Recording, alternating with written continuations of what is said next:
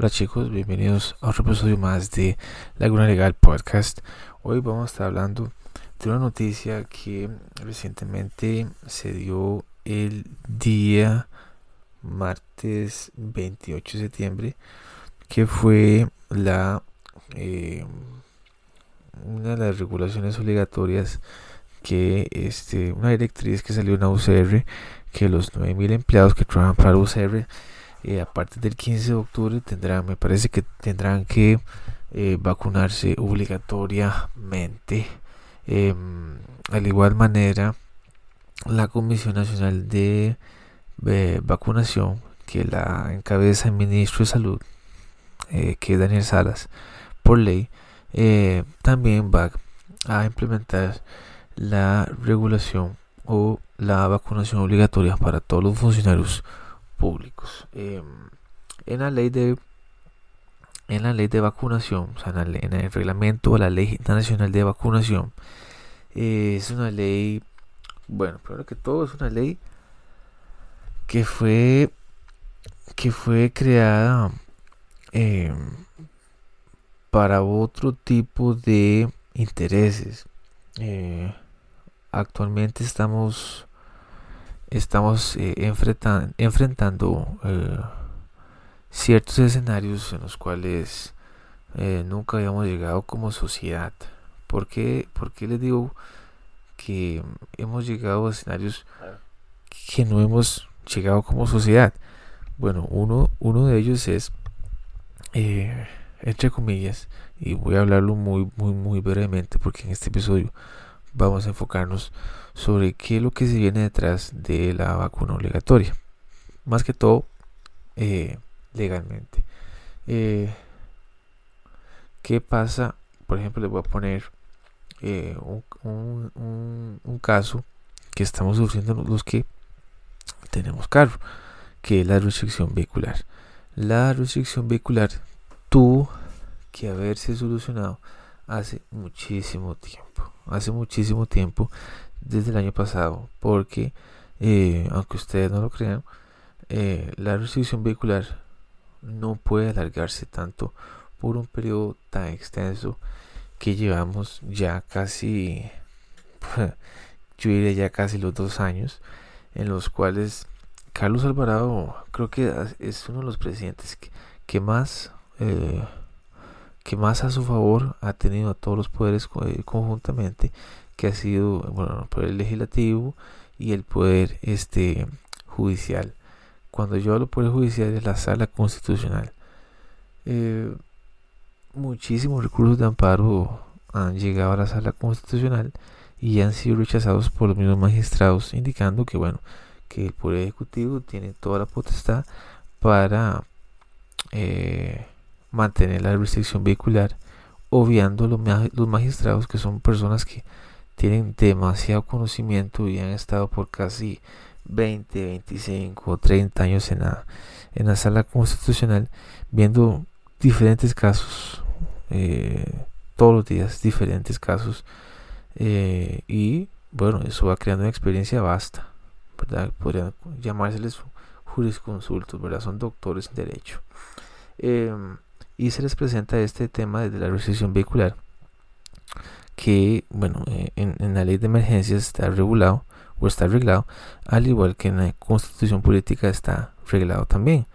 Eh, no han querido, los magistrados no han querido eh, comerse esa bronca, no han querido, y han alegado que, bueno, que el Poder Ejecutivo ante una emergencia nacional, ante una situación de, una situación de nacional de emergencia, valga la redundancia, es mejor quedarse así y que el Poder Ejecutivo puede hacer lo que gaste, lo que guste y antojo y manejo de todos. Entonces, em, ustedes ven que es una jugadera con horario, pasa de 10 de la noche a 9 de la noche, bajo ningún criterio jurídico eh, ni de salud sustentable que pueda hacernos indicar a, toda la sociedad de que es lo más recomendable. Em, hay personas que trabajan de noche, entonces sí, entonces em, el Estado y Carlos Alvarado ha hecho lo que, lo que venga en gana y, la sala ha dado luz verde a eso. Entonces, así nos van a llevar octubre, noviembre y diciembre bajo una premisa de que es por la salud. Entonces, claro, llega el marchamo y Carlos Alvarado posiblemente vaya a vetar esa, esa ley y yo no sé, no sé cuál puede ser la predicción para noviembre si ese proyecto vaya a llegar, que es el trabajo del marchamo. Porque si es injusto, si es injusto porque el que tiene una, el que tiene un automóvil paga un derecho de circulación al Estado para poder circular por las calles. Pero bueno, eso lo vamos a tocar en otro tema. Ahorita es qué pasa y qué viene detrás de la obligatoriedad de la vacunación. Em, yo sí les puedo decir que jurídicamente em, y bueno legalmente la, la ley nacional de vacunación actualmente es una ley sumamente corta no dice mucho con respecto a aquella persona o aquel funcionario público que quiera llegar a rechazar eh, esta vacuna contra el COVID, porque no es, solo, no es solamente una vacuna, es que son dos vacunas de momento. Y una tercera, que es un booster, que actualmente eh, está aprobada solo para señores de 65 años para arriba. Eh, recientemente la vacuna Pfizer fue aprobada por la FDA, pero eh, porque ya había demasiada presión por todos los socios mayoritarios de Pfizer, por todos los stocks, por toda la bolsa de Nueva York, eh, había muchísima presión para aprobar la vacuna de la FDA, pero aún así sigue este para los niños de 5 a 12 años sigue implementándose bajo un uso de emergencia y no hay todavía una aprobación de la FDA. Pero ¿qué viene detrás de esta de esta obligatoriedad de la vacuna a los funcionarios públicos que trabajan para la administración pública? Bueno, em, ya después de una obligatoriedad, entonces, eh, donde antes no había ese poder que tenía el Estado, em, entonces crea situaciones donde van a venir y van a decirle, bueno, entonces todos los vacunados van a poder entrar a ciertos lugares y, los que no están vacunados, entonces ustedes no, ustedes se quedan a casa y a ustedes no nos vamos a dejar entrar, porque es posiblemente ustedes nos infecten a nosotros como personas no vacunadas. Bueno, mm, a mí que yo necesito una explicación del por qué hay personas que están doblemente vacunadas y aún así siguen transmitiendo el COVID y aún así se siguen este, enfermando de esta enfermedad que es el COVID-19. Entonces, aún así, aquella persona que está con la doble vacuna sigue siendo transmisor del, del COVID-19, pero no hay ninguna explicación lógica actualmente del por qué sigue sucediendo eso. Eh, simplemente es a la persona que no está vacunada le hacemos un tipo de bullying y este le decimos cualquier cantidad de improperios y lo hacemos a un lado como sociedad sin eh, llamar o traer palabras como eh, bullying o de una discriminación como si una persona tuviera alguna enfermedad relacionada con el SIDA incluso. Para que la sala en años anteriores hace muchísimos años eliminó esa esa discriminación, esa discriminación de aquella persona que tenía el SIDA Entonces, y que sigue siendo una enfermedad que, mata muchísima gente al año y que sigue siendo transmisible por eh, diferentes maneras. Em, después de la obligatoriedad, lo que se va a venir son los pasaportes COVID. Eh, esto lo podemos ver desde un punto de vista que mm, los pasaportes COVID pueden pueden, pueden acarrear muchísimos problemas porque van a venir sugerencias de cuánto es el promedio de la efectividad de la vacuna. Entonces, cuánto van a durar esos pasaportes COVID, quién va a manejar, quién va a manejar la, la, cantidad de datos que, que puedan eh, almacenar diferentes instituciones. Imagínense el Ministerio de Salud o alguna institución pública que no pueda almacenar tal cantidad de base de datos.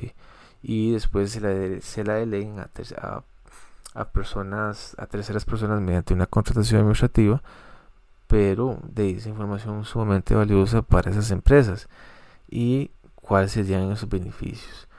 Eh, eso es solo uno de las grandísimas variables que pueden traer y em, esta obligatoriedad dentro de la administración pública. Yo sí les voy a leer em, un, fallo en el cual eh, la sala constitucional alega que la, la vacunación en menores de edad sí debe ser obligatoria. Este fue un, un caso que, un recurso de amparo que se dio el 22 de febrero del 2013. Tiene el expediente el 13 13 30809-007-CO, eh, redactado por el magistrado Fernando, Fernando Cruz. Em, básicamente este es un señor que interpone recurso de amparo contra la caja e indica que acudió a la clínica Cluto, eh, Picado con su hijo de dos meses de nacido ahí le indican que tiene que ser vacunado obligatoriamente. Entonces el señor papá alega que eh, es nocivo, que, que, él, que esta vacuna podría ser nociva y que él no quiere que sea vacunado. A él lo denuncian en el PANI y este alega que por un orden de tratamiento médico ambulatorio el hijo tiene que ser este vacunado el señor alega que eh, viola los derechos fundamentales de su hijo, de su hijo y alega un artículo 9 de la ley de jurisdicción constitucional indicando que este el derecho eh, de elegir sobre el bienestar del hijo eh, a lo cual dice que no quiere que lo vacune entonces este dentro del desarrollo del recurso de amparo el magistrado Cruz eh, alega que hay una obligatoriedad de las vacunas y una protección al derecho fundamental a la salud. Eh, también este parte de eso es la obligatoriedad. Dice que de conformidad con la presente ley son obligatorias las vacunas contra las enfermedades cuando lo estime necesario la Comisión Nacional de Vacunación y Epidemiología que nadie se los dice a ustedes, pero esa comisión va este, a la cabeza del Ministerio de Salud, el ministro de Salud que es Daniel Salas. Entonces, ahí son cinco miembros más el ministro de Salud. Entonces, lo que él diga se va a hacer. no le, a, nadie le va a decir, nadie, nadie le va a decir a Daniel Salas, ¿verdad? Más que todo, viendo, viendo el año que tuvo en el 2020. Hizo lo que quiso. Eh, esto eh, se crea esta ley para que se tenga coordinación con el Ministerio de Salud y la Caja Costarricense de Seguro Social. Entonces, si el Ministerio de Salud dice A, la caja tiene que decir A. Entonces ahí hay una, una relación mancomunada donde esas dos instituciones tienen que ir de la mano. Y eso es independientemente de quien esté em, a la cabeza gobernando. Por ejemplo, si en mayo del, del mayo 8 del 2022 llega a gobernar otro partido político y tiene otra visión totalmente distinta y alega que la vacunación ya no tiene que ser obligatoria para todos los funcionarios públicos, pues lo puede hacer con toda la facilidad del mundo. Claramente que se le, van a venir, se le van a venir todos los medios, toda la gente, porque ahorita, ahorita hay una, ¿cómo yo les podría decir? Una, una campaña, un lobby muy fuerte, muy fuerte para vacunar a toda la gente. Y está bien, si usted se quiere vacunar, perfecto, pero no le haga bullying a la persona que no quiere vacunarse, porque usted no sabe cuál, por qué es razón. ¿verdad? Yo creo que el, pensar diferente, el pensar muy diferente a lo, a lo que más pueden llegar a pensar, creo que todavía es gratis, se puede, es legal. Em, en algún momento vamos a llegar a un escenario donde ya les dimos tanto poder a los políticos que van a hacer lo que les dé la gana, que lo que nos ha pasado como país. Hemos tenido la restricción vehicular por casi dos años. Em, no nos va a, posiblemente el trabajo marchamo ya no sea con 50%, sino sea con 25%, em, etcétera. Em, entonces sí, les hemos dado muchísimo poder a los políticos y cuando usted se les da, cuando se le delega tanto poder, a un político, ese político no va a tener ningún fin hacer lo que crea y piense hacer con la este con la sociedad em, bares cerrados después de las 9 entonces si una persona quiere trabajar después de las 9 no puede. Aún así la aún así la sala constitucional eh, no quiere ver ese escenario y, y sigue dándole luz verde a la restricción vehicular. Entonces volviendo al al, al voto del recurso de amparo entonces la sala eh, viene y empieza a desarrollar el recurso de amparo y dice en un recurso de amparo que bueno el tribunal señaló en ese entonces por medio por medio de la resolución número 2011 8 de las 10-14 horas del 22 de diciembre del año 2000 abro comillas teniendo en cuenta lo dispuesto por las normas transcritas, así como la exposición de motivos del proyecto que se consulta, no considera esta sala que hicieron son los, consultantes, al decir, que, al, decir que al establecerse la obligatoriedad de las vacunas se ha lesivo el derecho de autonomía de la voluntad, la salud como medio y como fin para la realización personal y social del hombre constituye un derecho humano y social cuyo reconocimiento está fuera de discusión. Es uno de los derechos del hombre que emana de su unidad como ser humano. De este derecho surge tanto para el individuo y la comunidad organizada como para el propio Estado una, una responsabilidad respecto a la salud. Punto. En instrumentos internacionales y en declaraciones y declaraciones constitucionales de derechos sociales se incluye el derecho a la salud cuyo, reconocimiento debe aunarse la imposición del deber de cuidar la salud propia y la ajena. Es así que entre una política social global dirigida a solucionar los efectos de las deficiencias sociales, la observancia del principio de coherencia de los fines determina que se armonicen las acciones sobre las condiciones de trabajo, seguridad social, educación, vivienda, nutrición y con población de las de la salud por la conexidad y, e interdependencia de una de otra. De esa forma, la enunciación del proyecto consultado, la provisión de asistencia médica gratuita, gratuita y obligatoria para toda la población, de ningún modo lesiona el derecho autónomo y a, de la voluntad, más sin embargo si garantiza la asistencia sanitaria esencial en resguardo de la responsabilidad ineludible del Estado de velar por la salud de todos y cada uno de los ciudadanos. Claramente que estamos en otros tiempos, del 2000 al 2020 o al 2021, estamos totalmente en otros tiempos. Y si usted quiere viajar a algún país de Europa, en Francia, tiene que ir vacunado tiene que mostrar su, su, carnet. Pero es curioso porque, em, aparte de la obligatoriedad, en este escenario, me parece que podrían venir diferentes. me parece que podrían venir diferentes situaciones porque em, incluso el, el Poder Judicial eh, va a crear una, una clase comitiva para ver si la obligatoriedad de la vacuna va a poder em, establecerse para todo el poder judicial, para todos los funcionarios eh, judiciales y van a pedir un criterio jurídico para definir si sus trabajadores están obligados a vacunarse contra el COVID-19. Entonces ustedes pueden ver que, ok, este es un pronunciamiento de la sala en el año 2000. Vemos aquí que el Poder Judicial aún así duda, duda de esa obligatoriedad que se emana del Poder Ejecutivo para todos los funcionarios de la Administración Pública. Entonces, imagínense ustedes si el Poder eh, Judicial dentro de ese criterio jurídico indica que esa obligatoriedad para vacunar a todos queda, queda discrepancia del patrono, ¿verdad?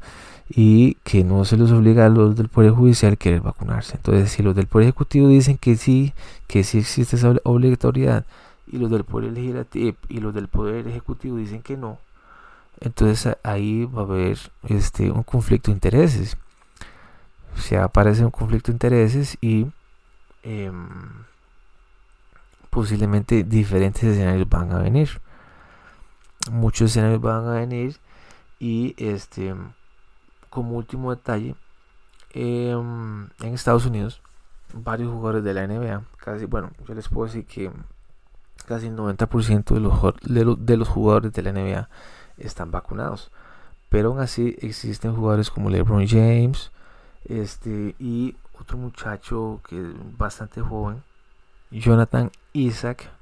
Este muchacho de 22, 23 años, este, él eh, se infectó de COVID y en una conferencia de prensa del día de hoy me parece que le preguntan que por qué, que por qué no quiere vacunarse. Él le dice a la prensa que, que él ya se contagió del COVID-19 y que, que, bueno, y que él crea las defensas para compartir eh, la próxima vez que se enferme de COVID y que realmente eh, él no ve la necesidad de vacunarse cuando ya se infectó del COVID y a partir de esa infección él crea defensas autoinmunes en el sistema este, inmunológico de él y eh, esas defensas puede ser que, que esos anticuerpos sean más fuertes que la misma vacuna. Creo que es un alegato razonable, tiene ciencia, eh, tiene lógica, entonces eh, dentro de la NBA todavía no es obligatoria la vacunación, pero tenemos jugadores de raza negra, ¿verdad? Que, que aún así piensan por la libre y tienen ese derecho todavía. Em, algo que hoy en día es satanizado, ¿verdad? Pero igual recalco, si usted quiere llegar a vacunarse, enhorabuena, pero respete también y em, no haga tanto bullying o no haga bullying para aquella persona que, que piensa diferente a usted. Pero em, hoy en día creo que estamos en escenarios diferentes y muy complicados. Chicos, este, por favor escríbanme em, al correo para qué les parece, si están de acuerdo conmigo o no. Y lo podemos ver en el siguiente episodio.